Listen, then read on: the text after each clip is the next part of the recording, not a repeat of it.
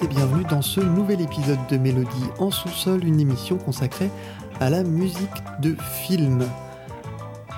Aujourd'hui, une fois n'est pas coutume, nous allons parler d'un film français et d'Au revoir là-haut, le dernier long métrage d'Albert Dupontel tiré euh, du roman de Pierre Lemaître, le prix Goncourt 2013, qui, le livre s'appelait d'ailleurs aussi Au revoir là-haut.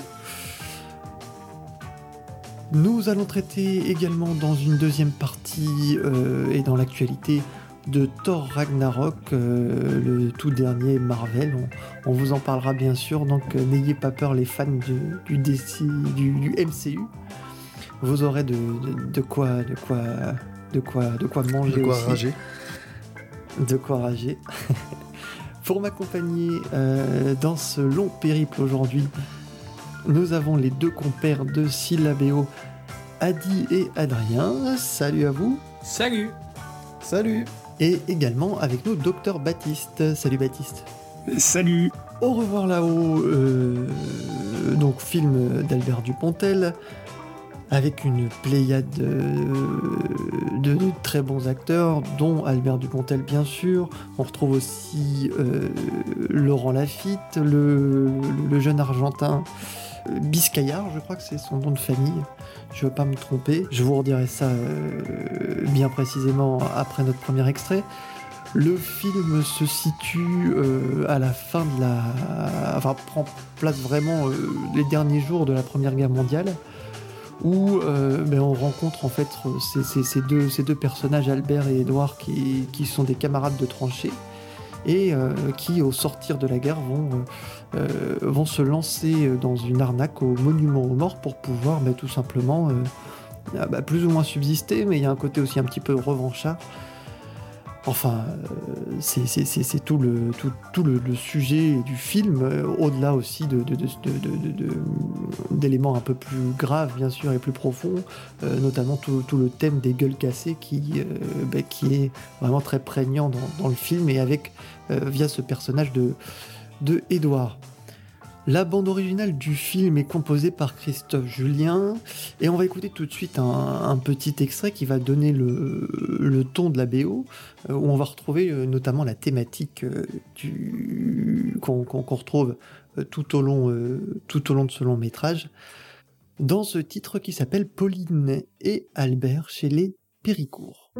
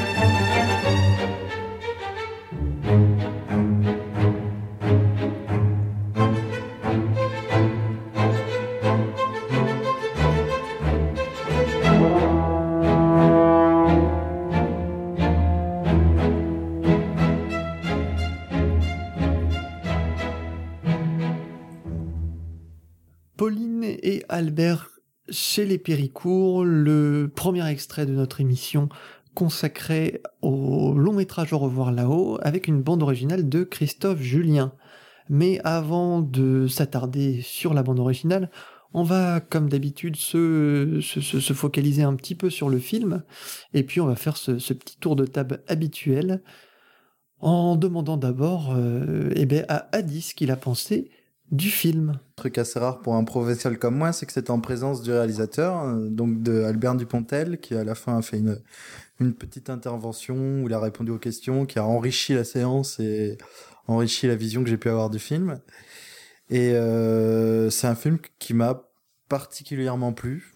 Un film, euh, je trouve, où on traverse toutes les émotions de manière agréable, de manière enchanteresse. C'est presque un conte un conte des un peu à la manière de je le rapprocherai un petit peu du style de d'Amélie Poulain. Et euh, moi je pense qu'il va faire date. Je pense que c'est un film qui va rester culte euh, dans le cinéma français. Je sais qu'il y en a qui sont pas trop d'accord avec moi mais euh, mais ouais j'ai particulièrement aimé Baptiste, toi, tu as été un peu plus, un peu plus, un peu plus réservé sur le film, même si, si, apparemment tu l'as. Enfin, je vais, je vais te laisser le dire. Bah, moi, j'ai trouvé que c'était un, bon film. Euh, je suis pas un super fan de Dupontel. Euh, bon, j'avais bien aimé Neuf mois Ferne. Euh, et puis, bon, j'ai des sentiments un peu contrastés sur Bernie, par exemple. Mais là, je trouve que c'est un bon film. C'est peut-être son meilleur. Ça commence très bien, ça s'ouvre euh, vraiment euh, dans la manière dont il filme la Seconde Guerre mondiale, c'est un peu dans la lignée de ce que faisait Spielberg avec Cheval de guerre. Il y a pour moi même presque une la Première Guerre mondiale, pardon. Euh, il y a pour moi même presque une référence avec ce plan séquence où on suit le chien dans les tranchées au départ, qui renvoie au, à, ce que faisait Spielberg avec le cheval sur le sur le champ de bataille. Euh, et puis euh, donc l'ouverture euh, du film et puis le retour est très bien traité. le thème des gueules cassées est très bien traité. En fait, la partie historique, même si elle est un petit peu imaginée, un petit peu imagée, un peu esthétisée, est très bien traitée. Et puis plus on avance dans le film, plus j'étais un peu déçu. ça reste un bon film, mais je trouve que justement la dimension du conte et puis l'humour, enfin la comédie, le burlesque inhérent à l'univers de Dupontel se marie bien ou moins bien selon les moments. Donc voilà, on aura le temps d'en reparler. Mais je trouve que c'est un bon film. Je pense pas qu'il fera date, mais euh, à savoir, il fera pas date dans, dans, dans l'idée que ce soit un chef-d'œuvre du cinéma français. Mais euh, c'est un bon film de cette année en tout cas. Et oui, je le recommande quand même à voir, euh, malgré, malgré mes mes retenues. Voilà. Adrien, toi, t'es es plus emballé que, que Baptiste. Oui, oui, voilà, je suis très emballé par le film.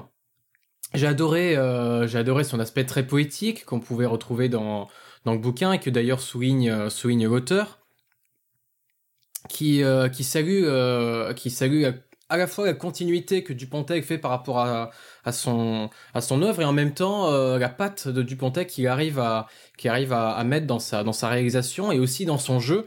On retrouve vraiment son humour qui est bien dosé. Par exemple, la scène de réception où, pour le coup, le personnage le personnage qui est invité par, euh, par Neil Aristrup, est vraiment, enfin, c'est, c'est, c'est, un sketch de Dupontel, mais à l'échec du film, cet humour est bien dosé. Euh, il est techniquement impressionnant. Hein. Tu relevais, Baptiste, la scène, la scène d'ouverture pendant la Première Guerre mondiale qui évoquait Cheval de guerre, et dont l'hommage se poursuit jusque dans la musique, avec une gestion de la caisse claire et des cuivres qui se rapproche grandement de ce que faisait Williams. Euh, donc techniquement impressionnant euh, au niveau de au niveau de la mise en scène, au niveau des moi je le trouve techniquement abouti dans la première partie du film, mais après ça, ça se discute. Hein. Euh, c'est pas, enfin je trouve honnêtement je trouve qu'il s'est qui, qui, qui, au début où il envoie du lourd, il met la barre haute, mais après euh, il a du mal à, atteindre le niveau qu'il a. Bon, bon ça, ça, va, j'ai trouvé, euh, j'ai pas, pas trouvé de cassure, voilà. Il y a, peut-être, y a peut-être un décrescendo, mais j'ai aucunement relevé de cassure pendant le visionnage. Et euh, voilà, j'ai des petites réserves sur la fin, en effet. Alors, je te rejoins sur au niveau du, au niveau de, de la manière dont se conclut l'histoire que je trouve un peu en idée, une, que je trouve un petit peu en inadéquation avec, euh, avec le propos qu'il essaie de développer. Voilà, j'en dis pas plus parce que c'est quand même un, un moment fort. mais sinon, voilà, c'est un plaisir de bout en bout, un très bon rythme, donc, euh, donc voilà, je vous recommande chaudement comme, euh, comme euh, les deux compères. Je suis assez d'accord avec l'idée de décrescendo. Il n'y a pas forcément de cassure, mais il y a décrescendo. Ben pour, pour, pour, pour, pour renforcer moi, les, avis favorables, hein, moi j'ai vraiment été particulièrement emballé par le film.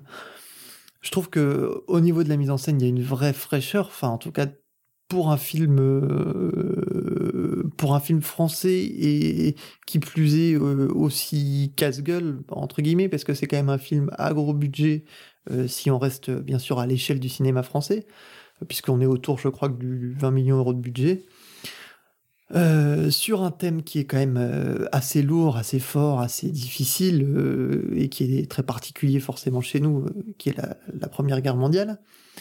Et dans la mise en scène, j'ai trouvé les premières minutes comme vous euh, très très riches. Moi, j'ai adoré la présentation du personnage de Lafitte euh, qui sort de, dans ce, ce volume de, de, fumée où la caméra rentre dans son dans, dans, dans, la tranchée.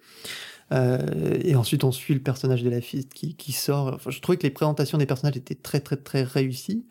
Euh, le, le, casting d'ailleurs, je le trouve assez, euh, je trouve juste et parfait sur euh, sur tous les plans. Il n'y a pas un personnage moi qui m'a qui m'a déçu. Je trouve que la fille dans dans, dans ce personnage de salaud, il est, il est parfait. Je trouve que le, le jeune, alors j'ai recherché le nom, donc c'est bon, c'est Nahuel Pérez Biscaya. C'est pas évident à, à dire, donc en, mais en tout cas, c'est sûr que c'est un nom qu'on retiendra puisque on l'avait déjà vu dans 120 battements par minute il y a quelques semaines. Là, euh, il est, trouve très très très juste dans ce rôle-là, qui est très particulier puisque tout, ce, tout est à base de masque et, à base de jeu de regard et de ce point de vue-là c'est c'est très fort.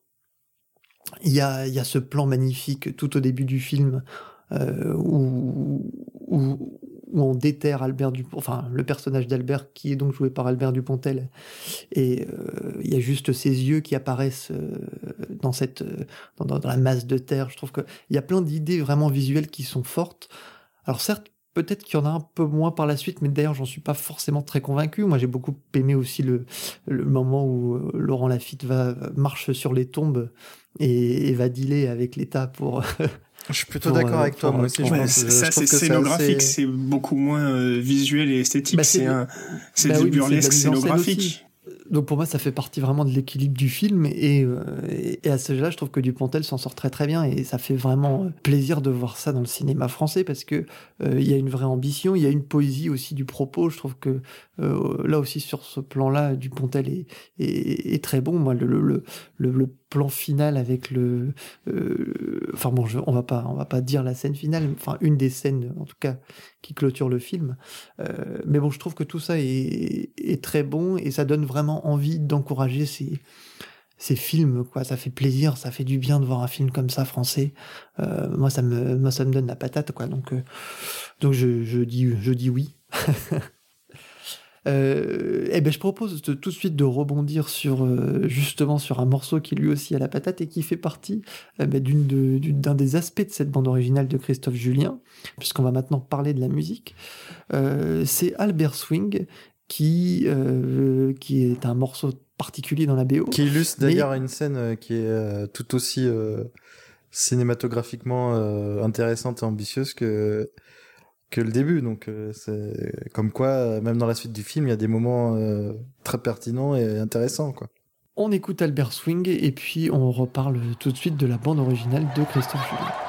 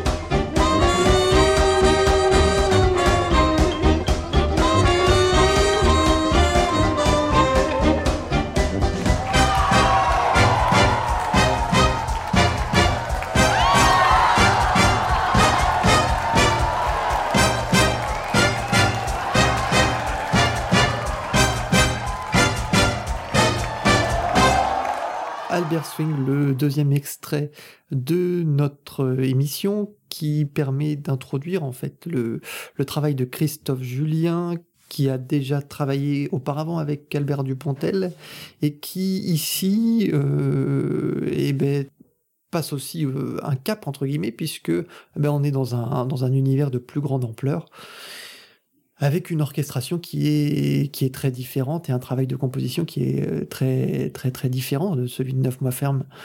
Qu'avez-vous pensé de, ce, de, de, de, de cette composition? Adrien?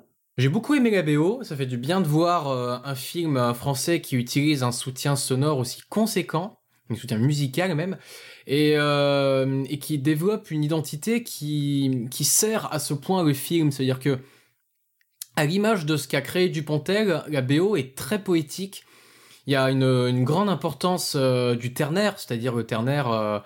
au niveau rythmique, c'est la valse par exemple, et qui donne cette légèreté et donc cet aspect assez poétique puisque euh, il, y a, eu un choix de ne pas euh, utiliser une musique qui va coller, par exemple, à l'aspect un peu dépressif de la guerre euh, ou à ce qu'on peut voir. Par exemple, il y a toute une séquence où, où notre personnage principal, qui est une gueule cassée et qui donc doit affronter le fait de ne plus pouvoir jamais parler, il y a des séquences assez dures au niveau visuel, mais qui ne sont pas interprétées de cette manière-là au niveau musical, avec au contraire une grande douceur et euh, quelque chose d'assez propre en fait dans son propos, très peu de dissonance, une musique suave. Et, ça colle parfaitement bien sur l'ensemble du film. À la, personne qui raconte, parce que tout le film en fait est raconté par le personnage d'Albert Dupontel, donc qui est qui est qui a presque encore une âme d'enfant, il est presque encore empreint d'innocence, donc euh, le soutien musical en ça fonctionne très bien parce qu'il colle à, la manière euh, dont il racontait l'histoire par Dupontel. Euh, il y a beaucoup d'instants de magie aussi, donc euh, là, encore au niveau orchestration, c'est assez, assez finement fait. Une bonne utilisation de la harpe et surtout une bonne utilisation du piano, qui est un outil mélancolique qui là est utilisé à bon escient, parce que voilà, dans la musique, il y a une finalité musicale, pas seulement filmique.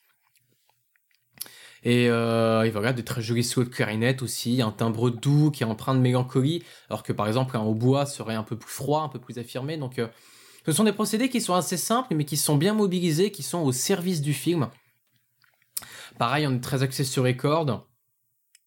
Et euh, également d'autres petits instruments plus spécifiques qui là vont, euh, vont, vont être témoins d'une inspiration des New Morricone ou de Nino Rota pense par exemple au cymbalum ou à la sitar. Hein, je suis pas encore fixé pour savoir quelle, sonorité c'est, mais c'est. C'est peut-être une mandoline aussi. C'est peut-être une mandoline. Mandoline non, mais c'est soit une sitar, soit un, soit un cymbalum. C'est une, une, sonorité pétillante. Hein, quand vous écouterez la BO, vous aurez aucun mal à l'identifier et qui donne voilà ce côté sale, pas pas pas dans le fond, mais dans la forme, je veux dire.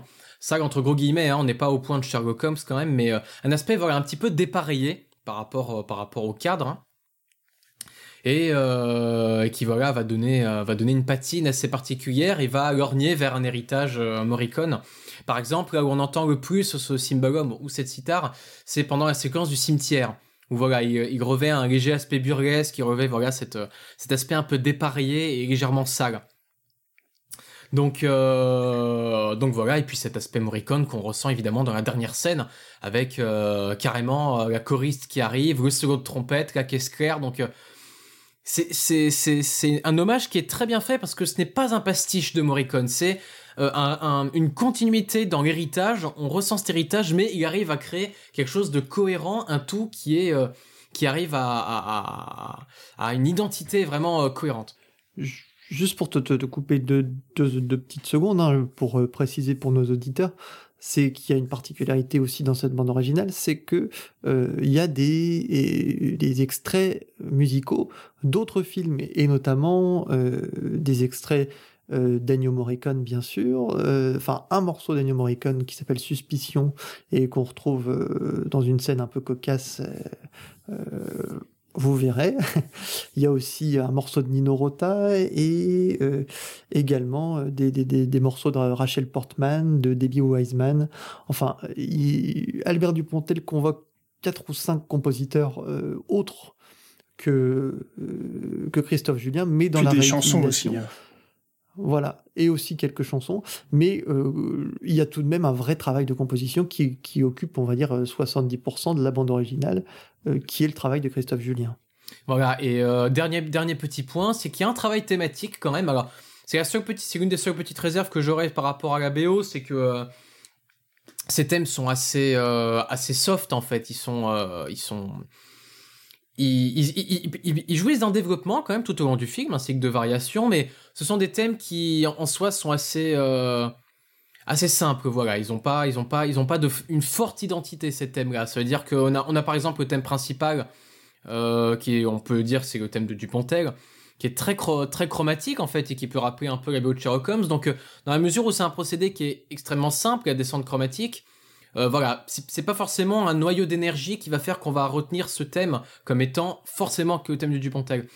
Il y a un autre petit thème qui lui aussi est, euh, est un petit peu plus euh, un petit peu plus dissonant, qui est le thème de Laurent Lafitte. Voilà, ce sont, ils sont davantage, ils tombent un petit peu plus dans le cliché et moins dans le gimmick en fait, dans le sens où on n'arriverait pas forcément à les, à les rattacher à eux tant ils ne, ils sont, ils sont pas, ils sont pas particulièrement marquant, voilà.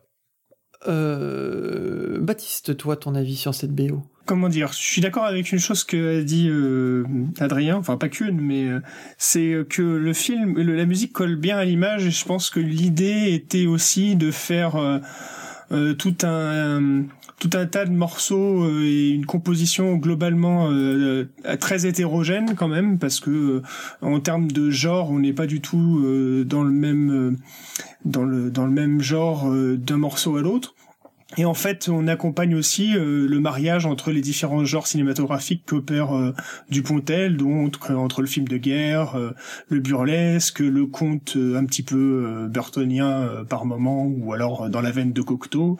donc, dans le film, je trouve que la musique fonctionne très bien et qu'elle est, elle est adaptée.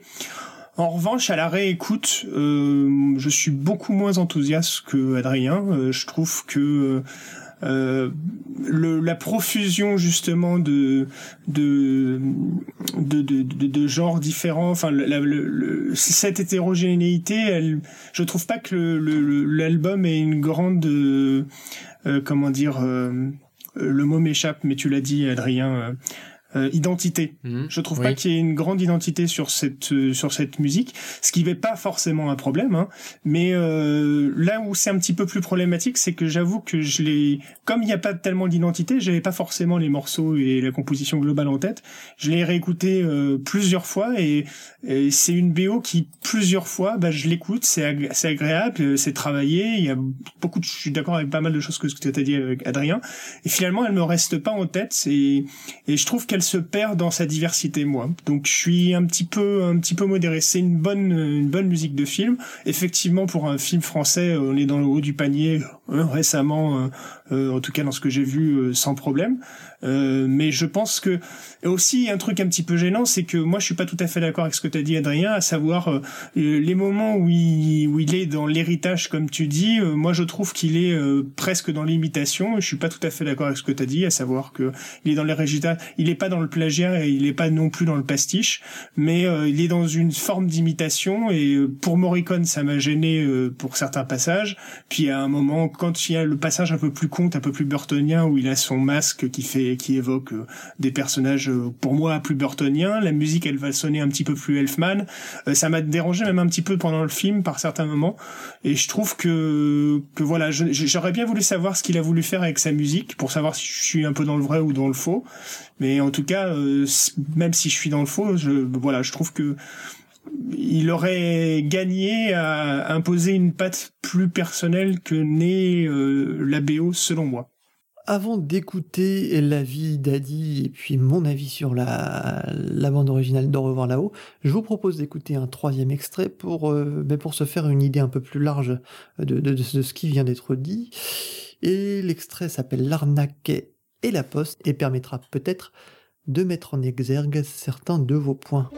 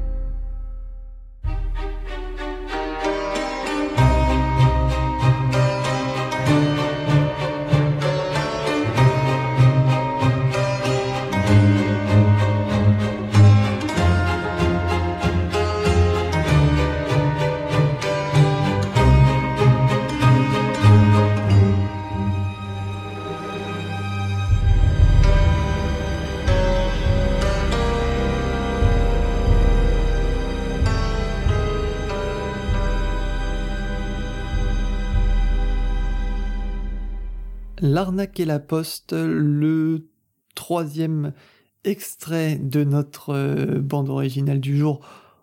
Au revoir là-haut. Et ben maintenant, c'est Adi qui va s'y coller et qui va nous, dire ce qu'il a pensé de cette bande originale euh, de Christophe Julien. Bah, à mon avis, un peu partagé entre euh, celui d'Adrien et celui de, euh, de Baptiste, en fait, parce que c'est vrai que j'ai aimé la BO, mais je suis plutôt d'accord avec Baptiste de dire que c'est dans le film qu'elle est le. qu'elle est le. enfin, qu'elle est transcendée, on va dire, qu'elle est le plus.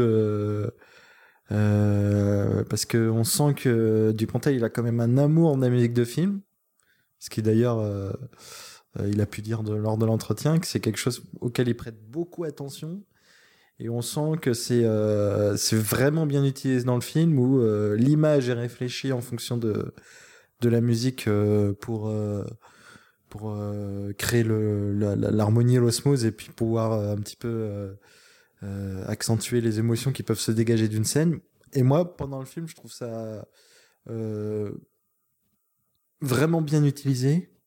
C'est vraiment des bons morceaux et et à la réécoute, c'est aussi, comme disait Baptiste, agréable, mais effectivement, euh, ça se perd dans, dans plein de genres différents. Il manque peut-être d'une identité, d'un lien.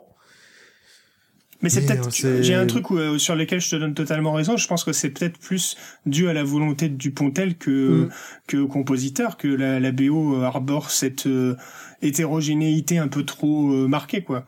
Mais, mais après, on va pas cracher dans la soupe. C'est quand même une, moi une BO que je trouve quand même c'est bien, c'est bien. Oui, c'est bien. Il y a des morceaux qui sont super beaux et que je réécouterai. Euh, y a, ça fait pas, ça fait quelques émissions que je dis c'est pas une, une BO que je réécouterai pendant des années. Bah, celle-là, ça le sera peut-être. Ah, pas pour moi. Pour le coup, bah, là, on diffère. Bon, au moins des morceaux. Peut-être pas la BO, mais au moins des morceaux. Je vous trouve peut-être un peu, un peu vache, moi, sur le, l'ensemble, parce que, alors, déjà, c'est certes, enfin, il y a, y, a, y a, une complexité, je pense, dans le deal de départ, c'est celui de, de, devoir jouer entre euh, diverses influences, donc on en a parlé, mais euh, et pas des moindres, hein. Ennio Morricone, euh, Nino Rota, euh, Rachel Portman, enfin il y a quand même des, il y a des sérieux clients, euh, il y a des sérieux clients. Et je trouve que justement, moi, le travail qui fait euh, euh, alors certes, le propos est, est, multicolore, je dirais, mais il y a quand même un travail euh, d'homogénéisation. Quelle est l'identité de la, de la BO dans ce cas-là? Ben Justement, lui, il est en fait, si tu veux, moi j'ai ce sentiment-là que c'est enfin que le travail de Christophe Julien, autre euh, que celui de développer une thématique, des thématiques qui sont d'ailleurs, moi je trouve très réussies, le, il y a ce travail justement de, de, de, trouver un équilibre et de pouvoir euh, se faire répondre un peu tous ces pendants-là et euh, de, de, donner une cohérence à, à l'ensemble. Et euh, de ce point de vue-là, je trouve que c'est c'est parfaitement réussi. Il y a une richesse dans l'orchestration. Enfin, il y a vraiment une, une, hein. envie et puis une, je trouve que ça, ça les, on sent qu'ils ont vraiment pris un plaisir à, à composer ça et, et, à réaliser ça. Il y a un travail de, de cœur sur, sur l'ensemble que, que je trouve euh, assez. Enfin, c'est moi, ça m'a convaincu vraiment. Donc, euh, alors certes, euh, non, en fait, il y a même pas de certes. Je trouve que c'est une très bonne je suis d'accord avec, je suis d'accord avec Hubert sur sur cet aspect, c'est-à-dire qu'il y a quand même une volonté d'homogénéiser et rien que sur l'aspect au niveau d'orchestration, au niveau des cordes. Les cordes sont sont liants en fait dans toute la BO. Et ah bon, tu trouves que euh, entre le morceau Albert euh, Albert Swing et puis le premier qu'on a écouté, il y a non, une mais Albert Swing, c'est un morceau qui est Albert Swing, c'est un morceau intradiégétique, donc c'est pas pareil. Oui, il est très particulier ce morceau-là. Tu peux pas, tu peux pas te focaliser là-dessus. Moi, je suis pas d'accord. Je veux dire, par contraste, après, on va parler du. Et je dis pas que c'est mal, hein, par contre. Hein. Euh, je veux dire, moi, je, je, je, je, juste, je constate à la réécoute que euh, il, est justement je trouve qu'il y a une absence d'homogénéité que c'est trop c'est hétérogène. Pour moi c'est trop hétérogène euh, dans mon et dans mon goût propre c'est même si c'était hétérogène mais que comme le dit Adi euh, chaque morceau a un impact euh, comment dire musical suffisant pour que je le réécoute après ça me dérangerait pas. Là je trouve que c'est pas le cas c'est un petit peu trop épuré pour que ça me plaise pour que je le réécoute pendant des années cette BO pour que je réécoute pendant des années cette BO mais euh, sur le principe le l'hétérogénéité me gêne pas. Mais là je trouve qu'il s'y perd un petit peu. Et par contraste après on va parler d'un score qui est très très différent euh, de sur Thor Ragnarok où là pour le coup il y a une identité très forte de la de la musique et une, une homogénéité tu vois. Il y a une différence c'est que je suis pas quand même euh, c'est clair quoi bah, non mais c'est sûrement qu'on n'a pas le même même notion non mais je fais pas de hiérarchie euh, de, de tu comprends je fais pas de hiérarchie de qualité c'est pas le problème. Même si on trouve que Thor Ragnarok est à chier et que cette musique de Christophe Julien est géniale euh, elle est euh, très hétérogène et je trouve pas du tout qu'il y a une recherche d'homogénéité à, à très peu de moments quoi. Sauf dans les morceaux bah j'aurais pas dit les cordes j'aurais dit les morceaux au piano en plus euh. bah les cordes les cordes en fait parce qu'il y a une il y a une il y a une il y a une dans, dans la manière de orchestrer c'est à la fois euh, classique en fait. C'est des codes qu'on est habitué à voir dans le cinéma français mais qui arrivent bien à maîtriser et qui, qui font un, un liant au niveau de toute la BO le cymbalum sitar aussi c'est des morceaux c'est des c'est des instruments qu'on qu'on trouve dès la première scène et qu'on qui, qui voyage avec nous jusqu'à la fin. Euh, la harpe et le piano, effectivement, ça, c'est des, c'est des, c'est des scènes, euh, c'est des, c'est des scènes qui sont, qui sont bien réparties dans tout le film. mais donc attends, des musiques ils aussi. sont ils sont pas prégnants je veux dire euh, dans un film Non, comme c'est pas, pré- euh, pas prégnant, si- si mais tu- je n'ai pas, si tu prends un- j'ai pas ressenti de côté Prends- disparate à la vision du film. Mais tu prends, tu prends un film pour le, comme ça. Par exemple, Docteur Jivago de Maurice Jarre. Euh, la balalaïka que tu entends, elle donne l'identité au film. Tu vois, c'est-à-dire que là, on a un instrument qui est effectivement, on l'entend pas tout le temps, mais qui est, euh, qui se retrouve dans euh, beaucoup de parties de la BO et dans beaucoup de parties du film. Et donc, euh, l'homogénéité, elle passe par là. Alors qu'il y a quand même des morceaux qui sont très différents les uns des autres. Là, c'est pas parce qu'il y a de la parce qu'il y a de la, de la, du cymbalum ou, euh, ou du sitar ou, ou de la mandoline aussi, parce que le morceau de Morricone, c'est de la mandoline. Mais je veux dire, c'est même si ça, ça évoque euh, le- les sons du morceau précédent, pour moi, il n'y a pas d'homogénéité, quoi. Mais bon, Non, après, c'est on- pas, on pas est seulement leur hein, présence, pas seulement leur présence, le fait qu'à divers moments du film, euh, la restitution de l'instrument rappelle certains autres. Par exemple, au bout d'un moment, il y a, y, a, y a pas mal, il y a pas mal de transitions qui sont faites avec ce cymbalum ou cette sitar, euh, et qui du coup euh, donnent un sentiment de confort et qui rappellent ce qu'on a eu précédemment. Le cimetière, pareil, on a déjà entendu lors de cette grande séquence musicale le la sitar. Du coup, voilà, il y a un sentiment oui. de Cimetière, tu fais référence à quel, euh, à quel, c'est le moment, euh, comment dire au moment où on a l'inspecteur, l'inspecteur, euh, alors je sais pas des impôts, Mais l'inspecteur public. Ce, ce- ce moment-là, c'est euh, c'est le morceau de Ennio Morricone qu'on a entendu et c'est une mandoline qui est jouée comme un clavecin. C'est pas euh, c'est pas un cymbalum pour le coup. Mais là, je suis d'accord. Oui, Oui, mais, niveau de- effectivement. oui, mais la sonorité elle se rapproche là. La sonorité se rapproche. Oui, mais on est d'accord. Mais dans ce cas-là, euh, si tu veux, euh, ça fait un écho, mais je trouve pas que ça, ça donne une cohérence pour autant à la BO, quoi. Bah, au niveau, au niveau sonorité, c'est kiff kiff, hein. Bah, là où ça donne une cohérence, c'est que tu peux, tu, tu, tu entends, moi je trouve les morceaux de Morricone ou que tu entends les autres morceaux d'autres compositeurs, ça dénote pas avec l'ensemble. Donc à partir de ce moment-là, c'est déjà qu'il y a un travail de. de, de, de- Ah, je de- pas du tout d'accord, personnellement. Je trouve que ça dénote fort quand j'ai vu le film, le moment où il y a eu euh, la musique de Morricone, j'ai reconnu la musique de Morricone et j'ai trouvé que ça dénotait fort, même si euh, et, euh, le morceau, reco- t'as on va avoir la la musique machine. de Nino t'as reconnu les musiques de Portman, t'as reconnu le. Bah, j'ai Bah, reconnu Morricone, pas- s'il appuie sur certain. Morricone. Il appuie sur Morricone, donc... euh, Et Adi, qu'est-ce qu'il en pense, Adi? Bah, bah, bah, moi j'ai donné mon avis. Je trouve que je trouve que le, le Baptiste il a et a pas totalement tort. Après moi ça me gâche en rien l'appréciation de la BO et euh, et c'est peut-être après plus euh, une appréciation de morceaux indépendants, c'est vrai, mais euh, euh, c'est déjà assez rare. Euh, dans les BO de l'année, euh, pour être souligné chez moi, euh, des BO qui, qui, qui- qui me marquent et que j'ai envie de réécouter. Donc, euh, pour moi, ça reste malgré tout un, Même une- sur la thématique, il y a une cohérence, donc il y a une cohérence thématique. Donc c'est pas c'est pas genre de- un, un patchwork de plein de choses. C'est juste c'est une bande originale avec une cohérence dans la composition. Tu peux pas dire euh, c'est plein de plein de trucs, plein d'influences et puis au final c'est complètement décousu. Non, c'est pas une bande originale décousue. Mais c'est pas ce que j'ai dit, hein. J'ai pas dit que c'était pas cohérent. J'ai dit juste que il y a quand même une profusion euh, et une euh, comment dire des différences, une, une hétérogénéité qui est marquante, qui moi me perd. J'ai pas dit qu'elle était incohérente. Justement, je propose d'écouter un quatrième extrait qui s'appelle Suspicion, qui est le, euh, le morceau, le fameux morceau d'Ennio Morricone qu'on retrouve dans le film, dans une séquence très particulière, où il s'agit de déterrer un corps avec euh, un potentiel comique euh, très fort. Et qui permettra bah, de mettre euh, peut-être en, en, écho euh, vous ce que ce que vous avez trouvé, c'est peut-être ce côté un peu redondant que moi encore je ne trouve absolument pas, mais euh, je ne suis pas je ne suis pas juge. Donc, je vous propose d'écouter le morceau et puis on, on reparle ensuite du, du, du reste de la BO.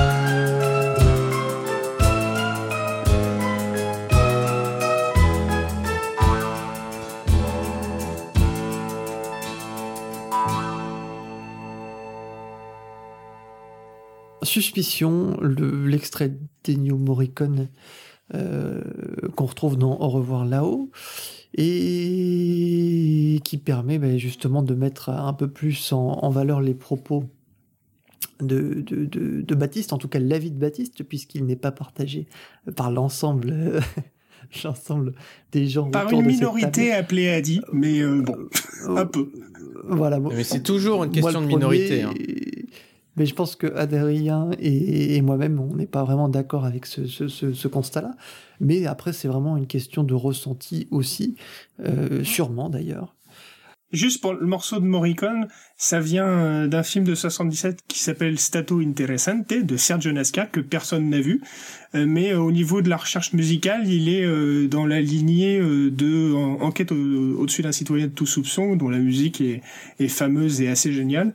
Et du coup, quand Dupontel invoque cette musique au moment où justement il y a une enquête sur un citoyen qui serait au-dessus de tout soupçon, je me demande s'il n'a pas pensé d'abord à prendre bah, la musique de Enquête au-dessus d'un citoyen de tout soupçon et qui s'est pas dit ouais mais ce serait ça renverrait un peu trop euh, voilà peut-être et puis surtout mais surtout ça, renvoie à quelque chose ça, ça, renvoie à quelque chose que tout le monde connaît et là ça te sort du film. Du coup si t'amènes suspicion c'est plus eh diffus plus discret et les gens ne l'ont pas vu. Donc je pense que c'est pour ça qu'on a ce morceau là plutôt que que enquête au-dessus d'un sur un citoyen au-dessus de tout soupçon. Et oui tu, tu soulignes un bon point parce que euh, il faut pas oublier, faut pas oublier que lorsqu'on utilise euh, une musique préexistante, au-delà, en plus des émotions que procure la musique elle-même, il faut prendre en compte le passif de la musique, c'est-à-dire ce qu'elle va évoquer. Par exemple, euh, imaginons vous voulez un thème de méchant, un thème, euh, imposant et tout. Est-ce que et que vous voulez prendre une musique existante, est-ce que vous allez prendre par exemple le thème de Dark Vador? Non, parce que certes, ça fonctionne très bien au niveau des émotions qu'elle procure. Hein, tous les procédés, tous les codes qui sont mobilisés sont dans ce sens, imposant et classe et méchant. Mais le passif va évoquer Star Wars. Vous pouvez plus utiliser le thème de Dark Vador sans que ça évoque Star Wars. Donc du coup, c'est pour ça que euh, faire appel à des musiques préexistantes demande un vrai travail d'écriture musicale, tant au niveau des émotions qu'elle procure évidemment, hein, au même titre qu'une musique qui va être composée spécialement, mais également au niveau de son passif. Et c'est en ça que ça demande une grande intelligence et, euh, la plupart des BO, euh, des BO qui mobilisent à la fois des musiques composées spécialement, donc originales, et des musiques préexistantes, ça demande une alchimie assez, assez, euh, assez, assez fine et, et bien dosée. Donc c'est, c'est pas quelque chose qui est assez, qui est inné, qui est simple à faire. Et j'ai trouvé ça bien fait dans le film. Parce que c'était dur de déterminer ce qui était composé ou ce qui n'était pas. Mais en même temps, prendre Star Wars ou encore une fois enquête sur un citoyen de tout soupçon, ça aurait été de toute façon trop grossier, trop vulgaire. Quoi. Donc là, il, exactement, c'est pour il ça. esquive la chose. Star Wars, c'était un, un exemple pour montrer euh, ce qu'est le passif d'une musique. Comme on a eu la à la suite euh, le morceau de Christophe Julien euh, avec euh, alors sûrement un, cymbalum ou un sitar, et puis celui de Morricone donc où il y a cette mandoline un peu particulière, un peu particulièrement utilisée. Euh, je dis pas que c'est comment dire euh, euh, une c'est pas c'est pas la même musique tu vois on voit bien qu'il est dans la lignée simplement moi, je trouve qu'il y a de la redondance et qu'il est dans l'imitation là où Hubert euh, trouve que il est euh, dans un héritage et une nouvelle forme de composition et moi quand tu l'entends plusieurs fois dans le film au bout d'un moment ça me saoule un petit peu mais bon après chacun sa réception quoi oh, ouais c'est pas non plus euh, c'est pas non plus on l'entend pas non plus 36 000 fois dans le film et je propose justement de revenir peut-être à quelque chose d'un peu plus intime et peut-être un peu plus euh, un peu plus personnel et qui est moins dans l'accompagnement euh, du reste des, enfin, de, des, des, autres compositeurs, mais plus euh, dans un travail personnel. Et euh, je propose d'écouter un nouvel extrait euh, du film qui s'appelle La Terrasse, qui est un morceau que j'aime beaucoup et qui souligne euh, un des passages forts du, du film.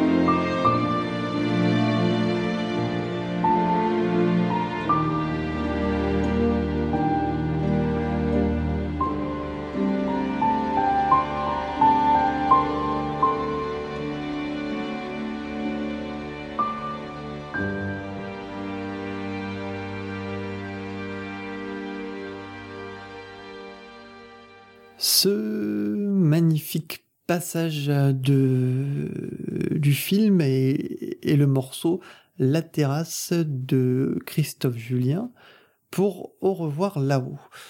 C'est peut-être à mon avis là où où se, se, se, peut-être se situe cette frontière impalpable, ce, le fait qu'on puisse, euh, enfin, qu'on s'approprie ou pas une musique en fait, euh, parce qu'il y a beaucoup forcément de subjectif dans le fait d'aimer ou pas un morceau.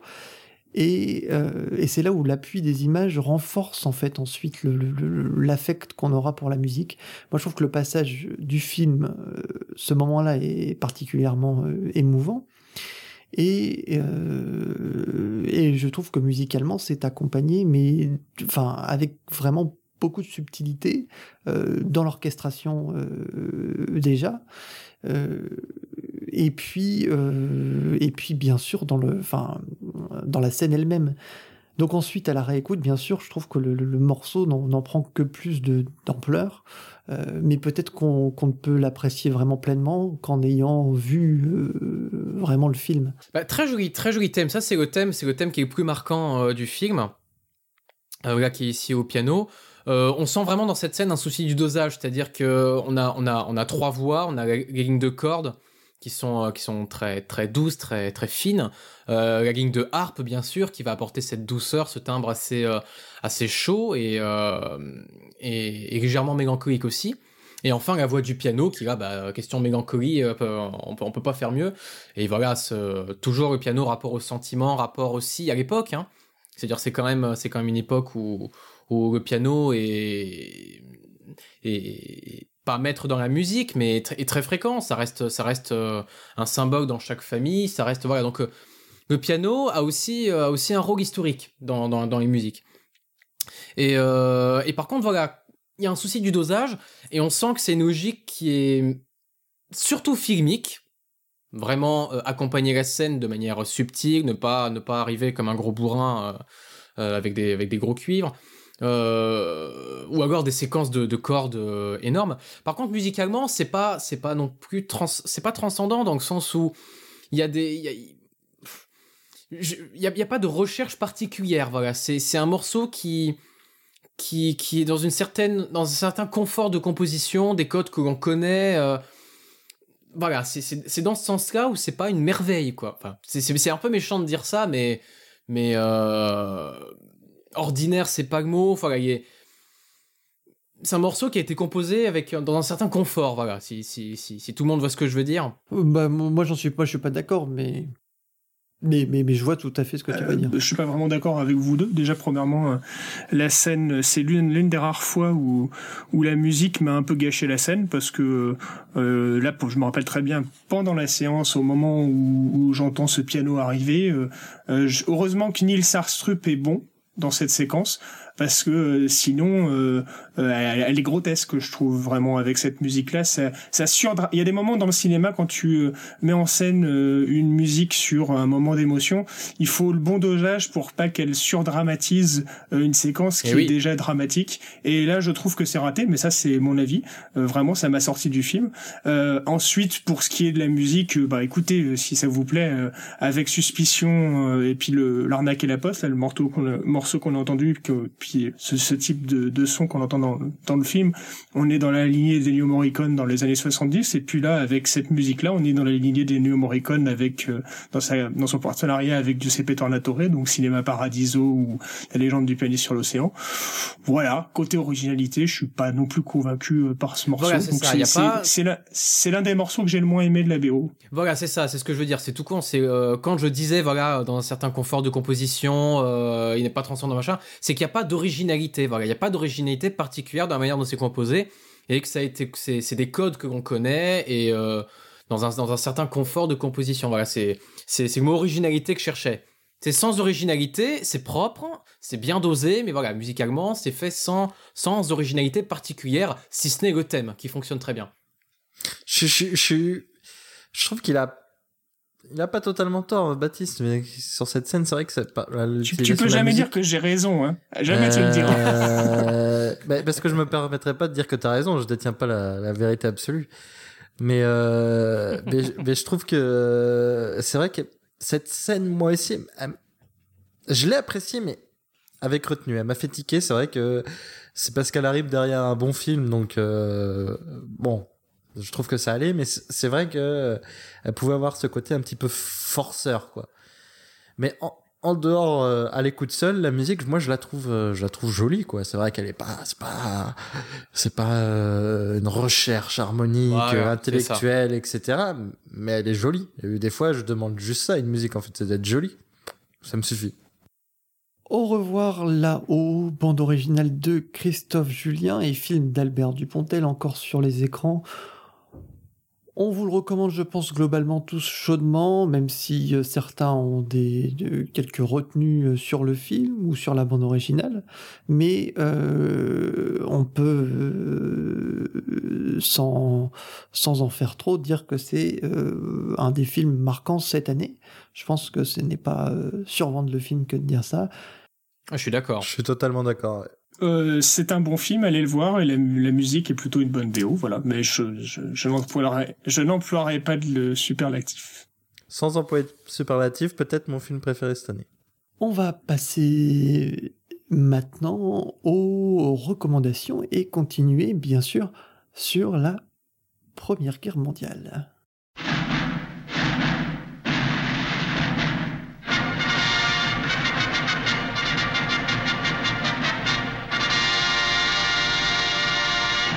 Les recommandations aujourd'hui forcément euh, ben, tournent autour d'Au revoir là-haut, mais tournent particulièrement euh, autour de, ce sujet de la Première Guerre mondiale. Et puis en même temps, euh, c'est vrai que ça permet de, de rebondir un petit peu sur, sur ce lendemain, en tout cas sur le lendemain.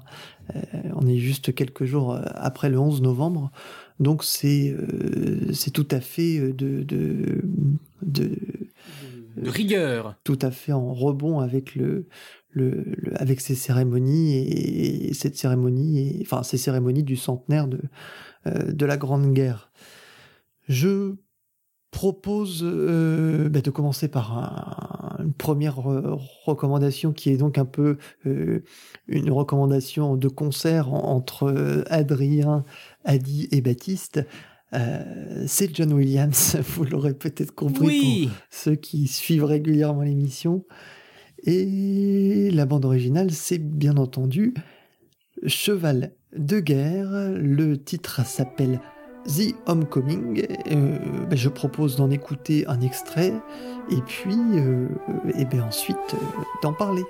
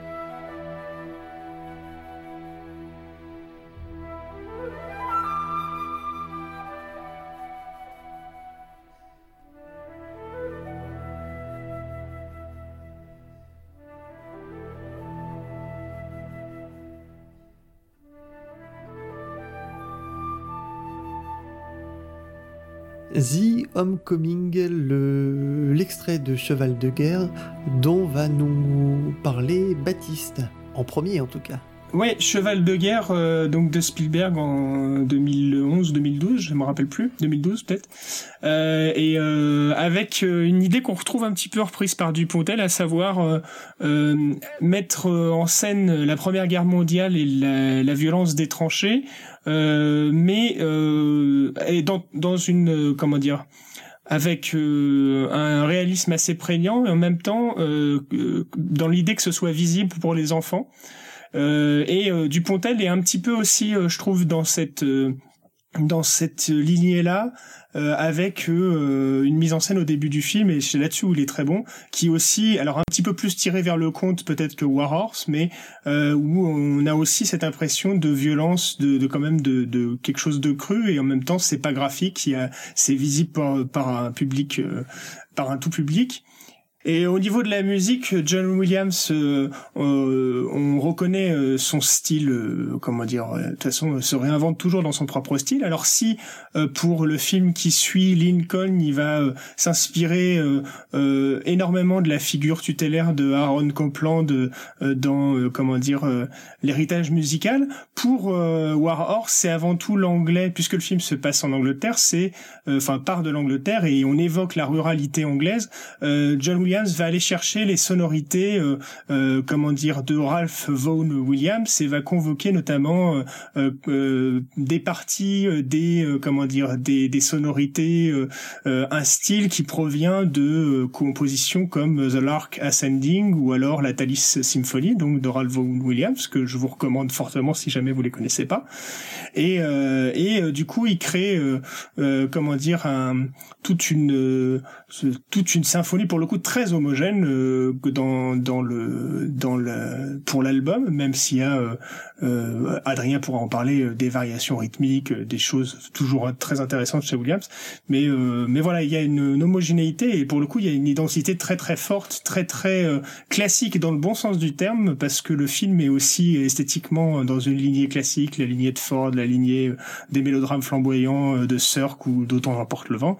Et donc c'est c'est un film qui détonne par justement son classicisme affirmé, euh, mais aussi euh, flamboyant. Adrien, toi tu voulais ajouter euh, un, petit, un petit point? Bah ouais, 1, 2, 3, 10 points hein, s'il faut.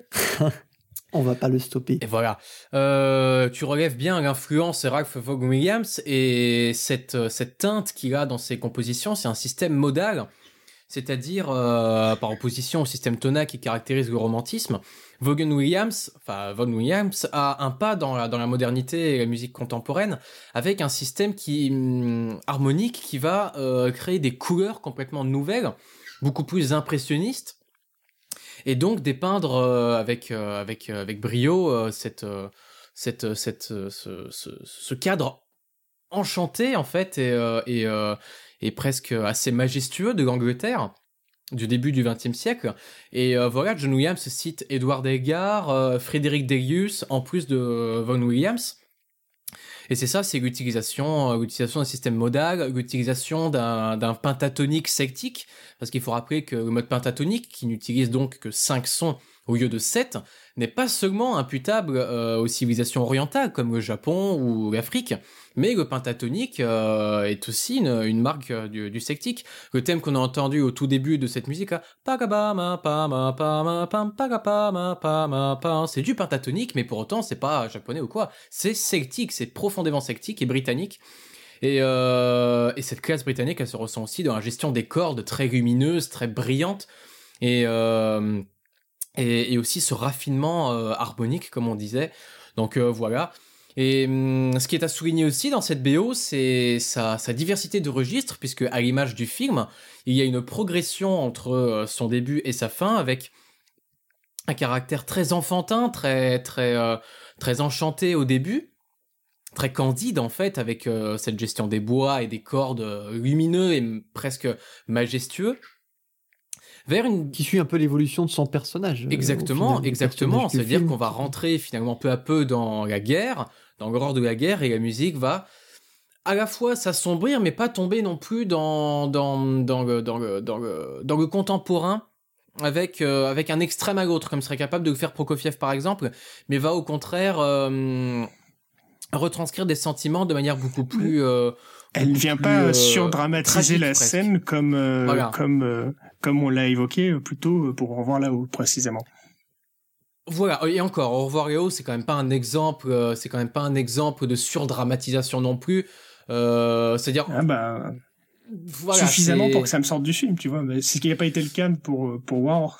Mais après. Ouais, voilà. Bah, après, euh, John Williams, c'est quand même, euh, c'est quand même un des maîtres du dosage. Euh, déjà encore vivant, puis même de toute de toute époque. Donc voilà, il y a cette progression en fait, voilà, où il va il va rechercher une, progression presque de la consonance vers la dissonance aussi, mais une dissonance qui est qui est assez euh, qui, qui n'est pas qui n'est pas percutante. Voilà, c'est pas une dissonance percutante, mais c'est une dissonance qui va provoquer un, un, malaise et une, une quelque chose de beaucoup plus euh, beaucoup plus beaucoup plus beaucoup plus tragique. Voilà, c'est pas c'est pas une dissonance brutale. Voilà, il ne va pas vers le brutal, mais il va vers vers l'émotion, une, émotion beaucoup plus euh, Enfin, à l'image du film, hein, on n'est pas dans un, on n'est pas dans un brutal à la, à la Soda Ryan, hein, on est dans un, on est dans une, dans une, dans une immersion, dans une, euh, enfin voilà. Écoutez la BO, euh, je peux mettre tous les mots que je veux, voilà, ça remplacera jamais une écoute, euh, une écoute approfondie de cette BO. Écoutez la BO et puis regardez, regardez le film, faites-vous, bien sûr, faites-vous un, un festival Première Guerre mondiale. autre film, autre style. C'est Joyeux Noël, le, le film de, Christian Carion, euh, avec euh, notamment euh, Danny Boone, avec euh, Guillaume Canet, avec une, une pléthore d'acteurs aussi. Euh, je sais plus cet acteur, euh, cette, euh, je sais plus cette, cette actrice allemande. Toujours est-il que la bande originale est composée par Philippe Rombi.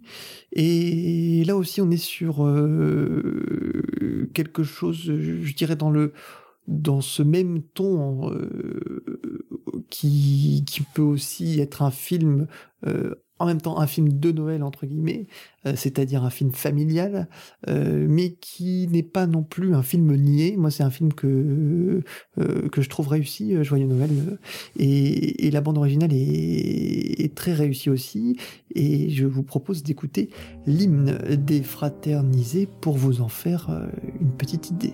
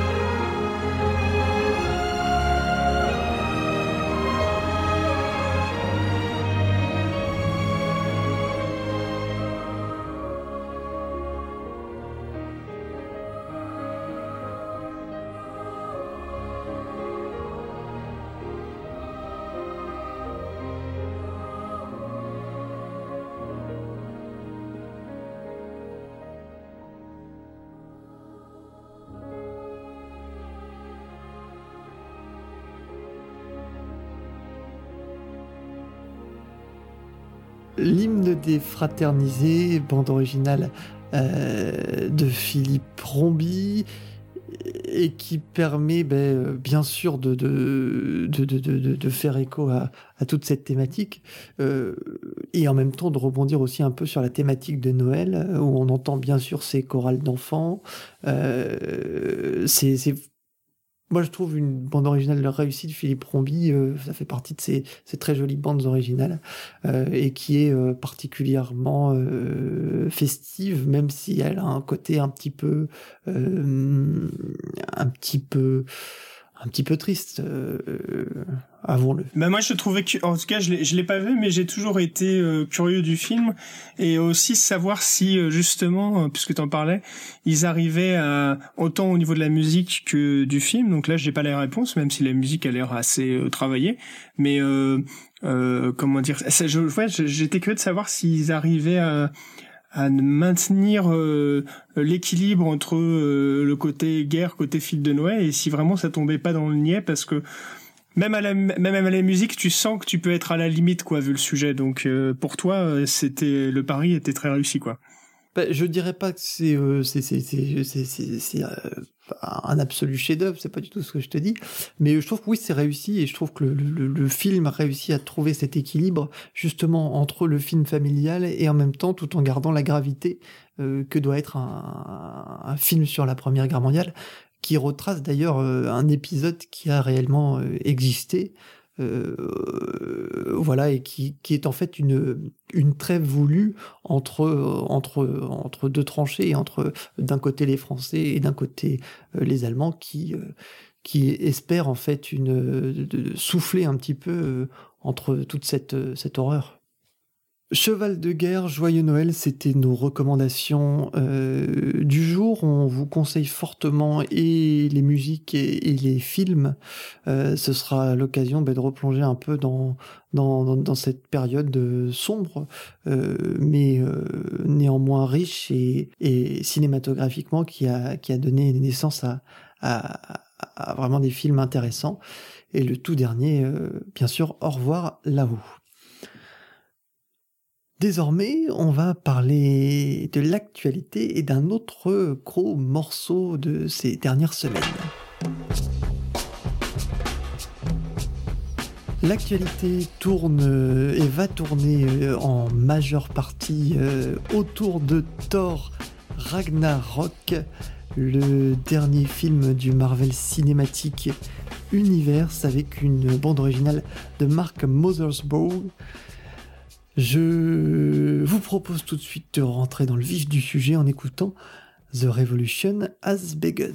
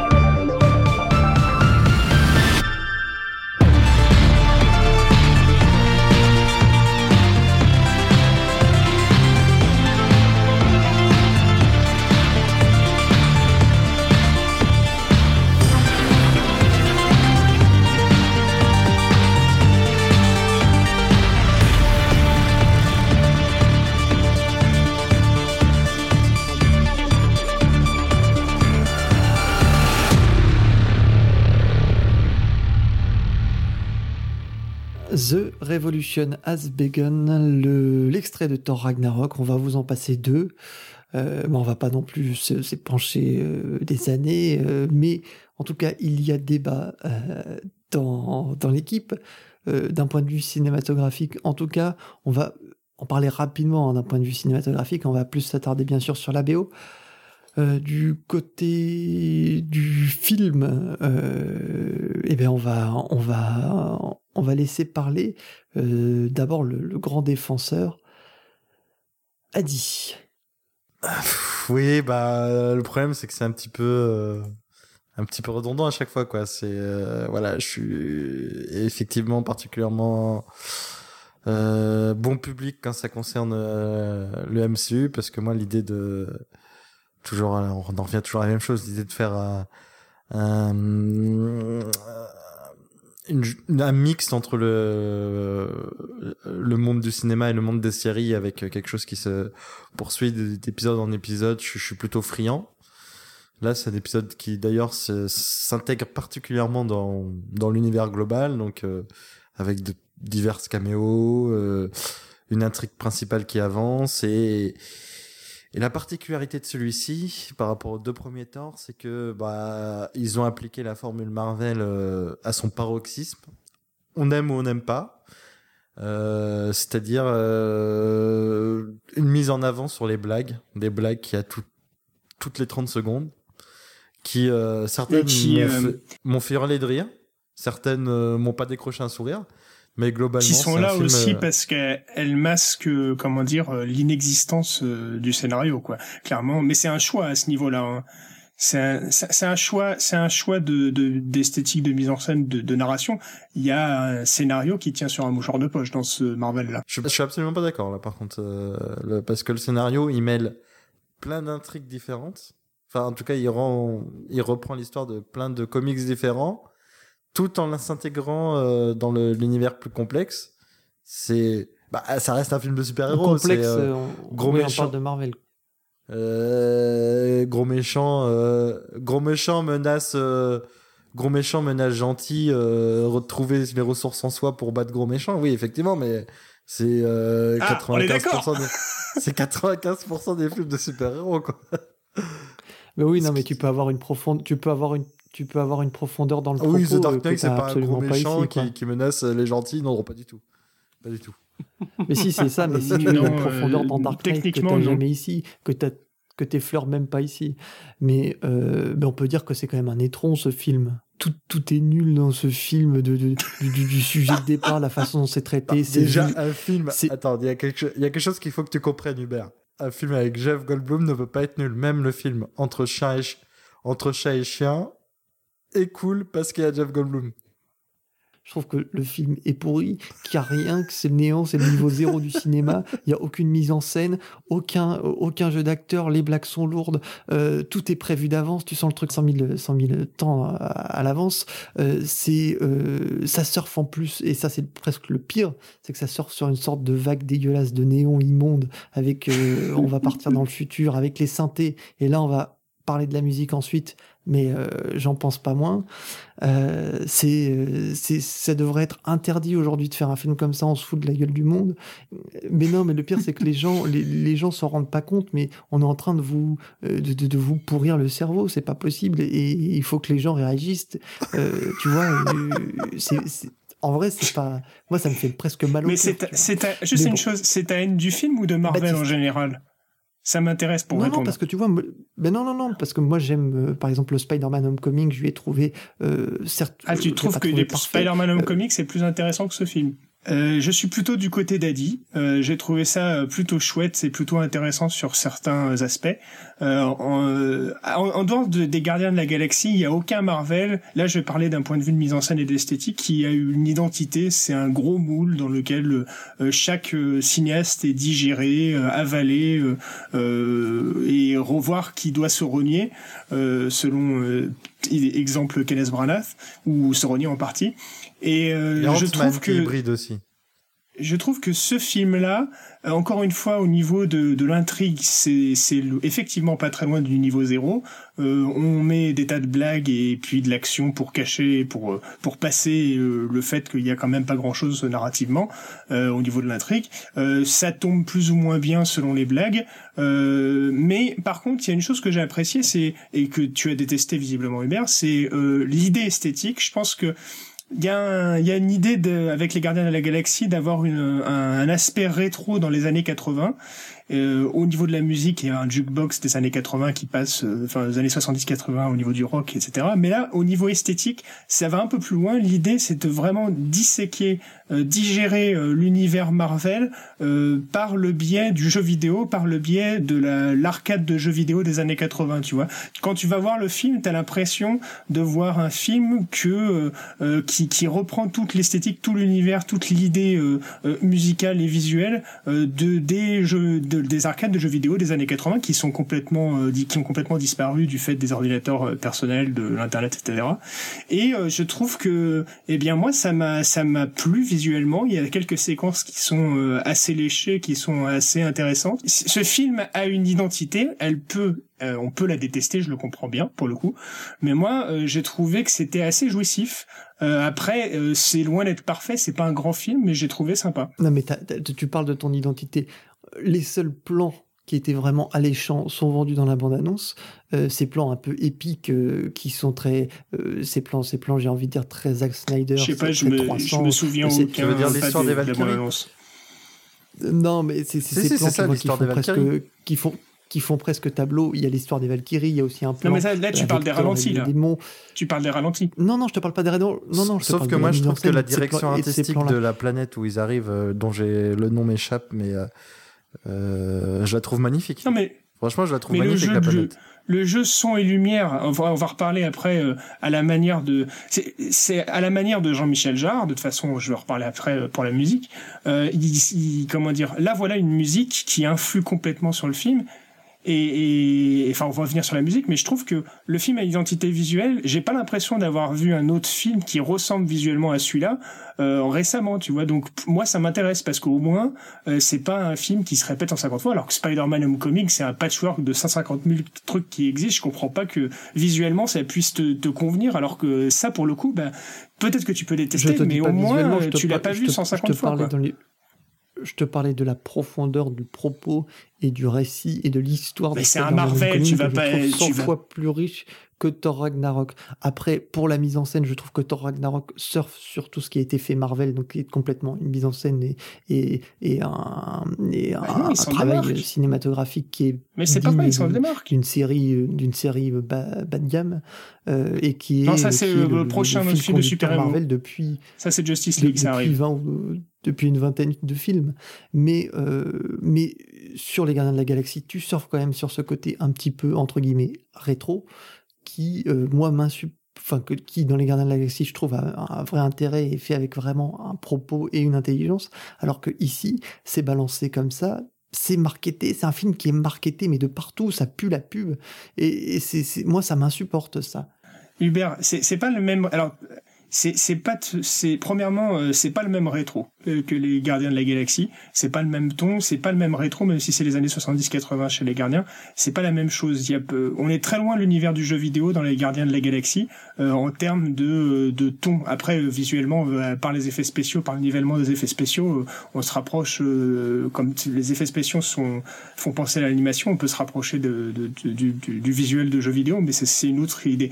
Esthétiquement là le côté son et lumière euh, la, musique, euh, comment dire, euh, toute l'esthétique du film, elle est vraiment travaillée pour être dans la lignée du jeu vidéo des années 80.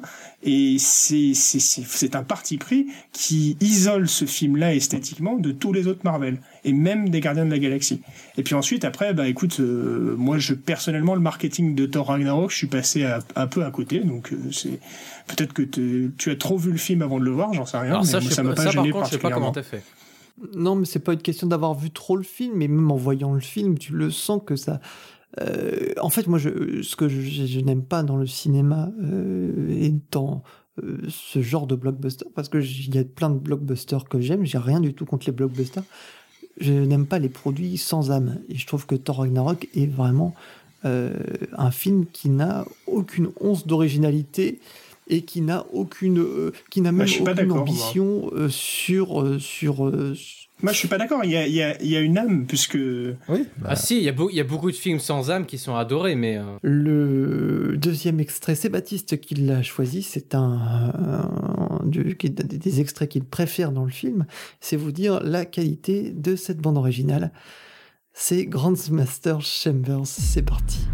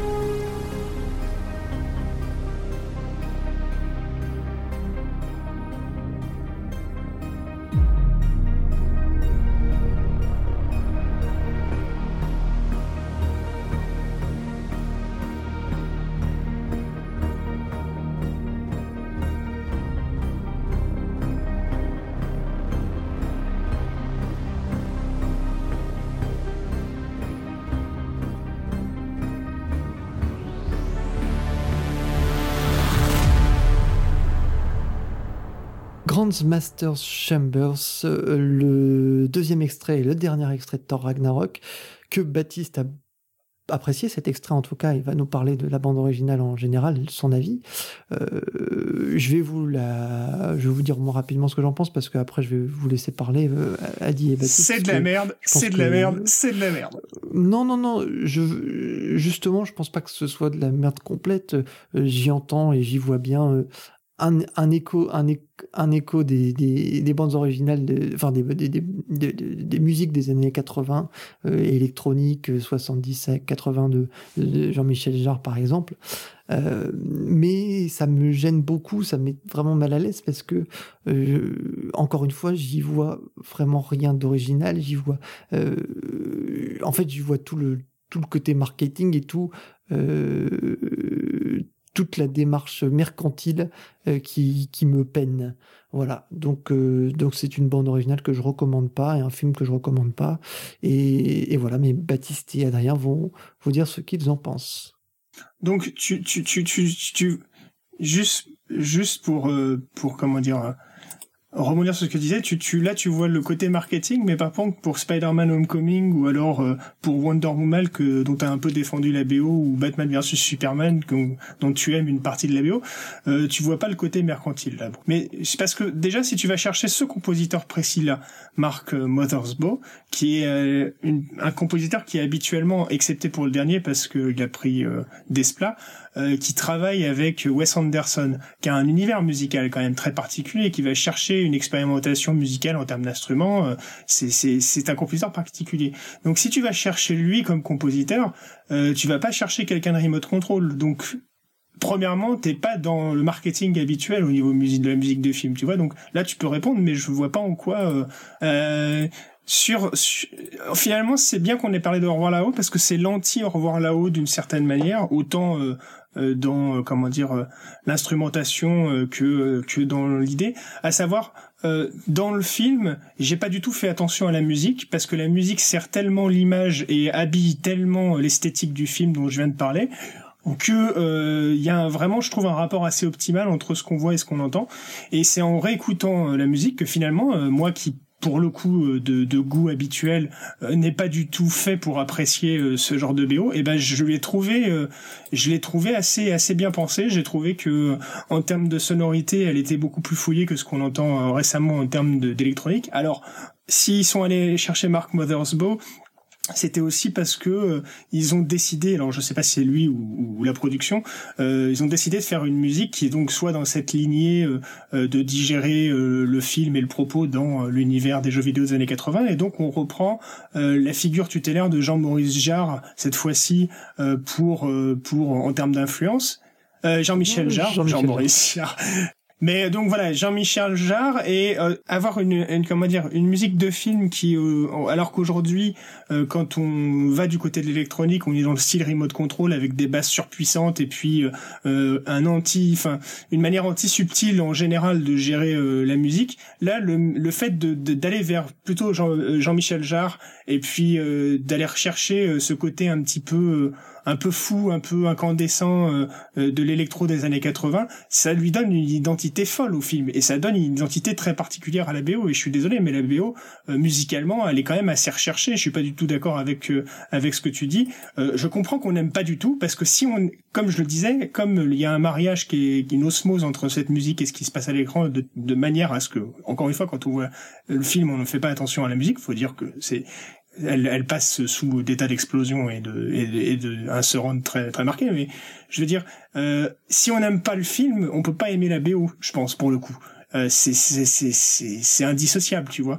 Euh, je, je, je rajouterais, j'ose le dire. Moi, c'est ce que j'aurais aimé entendre sur Blade Runner. Et alors voilà, merci. C'était la dernière chose que je voulais mettre.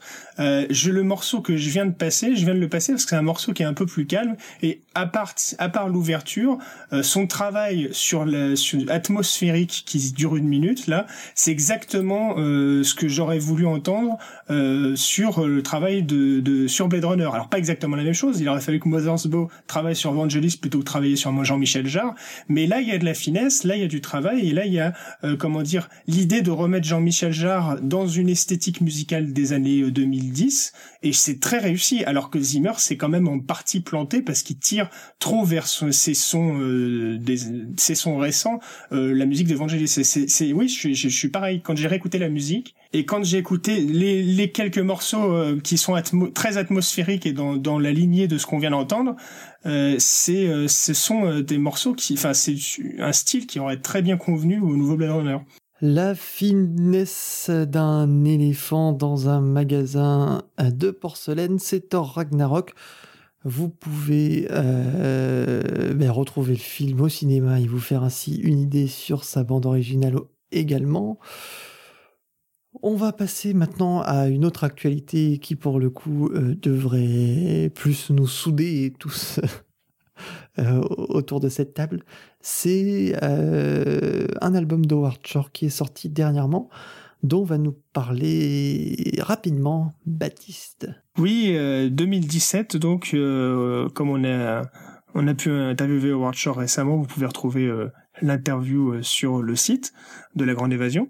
Euh, on ne lui a pas parlé de ça, mais c'est vrai que c'est son actualité qui date de quelques mois. Euh, donc, s'appelle l'album Howard Shore to Concerti. Il y a deux parties, euh, Ruin and Memory, qui est la première, et la deuxième, c'est Mythic Gardens. Et dans la deuxième, on est dans quelque chose d'un peu plus euh, atonal, euh, avec beaucoup plus de dissonance. C'est un travail moins très intéressant, mais qui est moins harmonieux. Mais par contre, moi, ce qui m'a vraiment touché, j'avoue que s'il était plus plus comment dire euh, plus touché par le, le, la symphonie tonale c'est ce euh, Rune and, Memory euh, où il où il fait travailler notamment Lang Lang au piano et qui est un comment dire un, un peu une synthèse de ce que Shore fait dans les années 2000, mais vraiment, je trouvais que les dernières musiques de Shore, que ce soit le Hobbit, qu'est-ce qu'il a fait récemment dont, dont, on avait parlé ou qu'on avait évoqué euh, Shore euh, je sais qu'il a fait Denial là qui va sortir. Euh, enfin bref, ces dernières musiques ne m'avaient pas emballé depuis Hugo Cabret. Euh, elles étaient bien bonnes, mais je trouvais qu'il manquait, euh, il manquait l'inspiration virtuose qui a fait, ce, comment dire, sa fortune dans Le Seigneur des Anneaux ou de manière très différente chez Cronenberg, par exemple avec Le Festin nu. Et là, euh, il y a vraiment, euh, euh, dans le, surtout les, les, le premier morceau qui est le Andante Nobile et le troisième qui est le Prestissimo, il y a une, une virtuosité, une inspiration qui, qui, qui fait plaisir à entendre. Et c'est un très très, ces deux morceaux-là sont vraiment pour moi des des des, des musts de Ward Shore. Donc c'est c'est dire à quel point je vous recommande ce, cet album de 2017 qui est donc une composition symphonique classique, hein, pas pour pas pour le film. Et, euh, donc, euh, oui, euh, ça, vous pouvez y aller les yeux fermés, c'est quand même assez exceptionnel.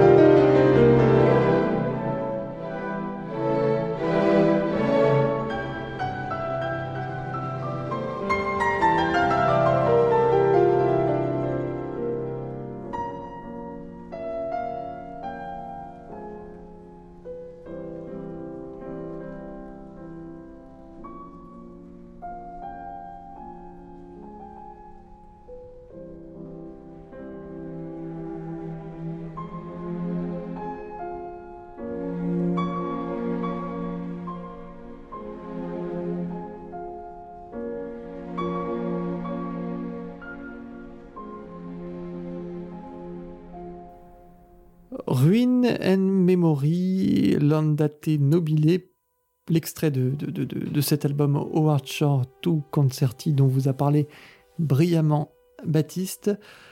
Mélodie en sous-sol, c'est terminé pour aujourd'hui. Je vous rappelle que vous pouvez réécouter l'émission sur SoundCloud, sur iTunes et sur Podcast Addict.